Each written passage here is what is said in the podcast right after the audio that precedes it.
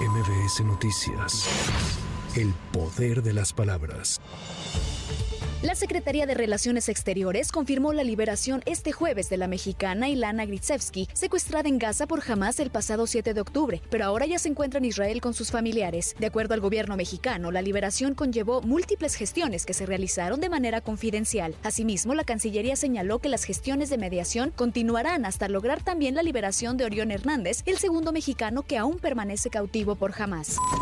Un tribunal colegiado ordenó a una jueza de control convocar a una nueva audiencia para revisar la medida cautelar de prisión preventiva que se le impuso a ocho militares que fueron vinculados a proceso por el caso Ayotzinapa. Esta resolución abre la puerta para que los efectivos del ejército mexicano puedan seguir su proceso en libertad.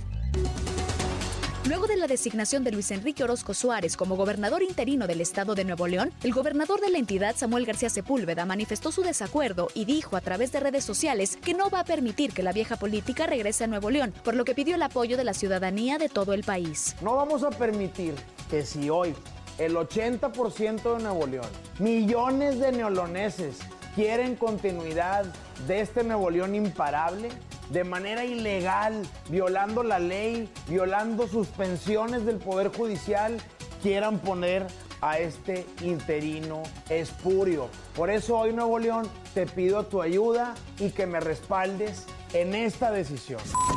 El director de la Policía Municipal de Fresnillo, en Zacatecas, así como al menos dos personas más y un perro policía, fueron asesinados este jueves al ser emboscados por un comando armado sobre una de las vialidades más importantes en la cabecera municipal. Tras la agresión, se desplegó un fuerte operativo policial y militar en búsqueda de los agresores, pero hasta el momento no se ha reportado la detención de los responsables.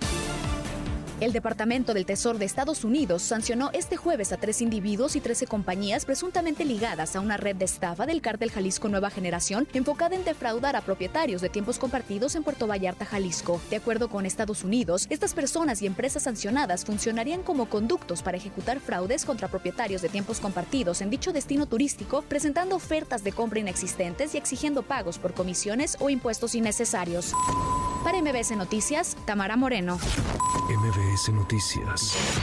El poder de las palabras.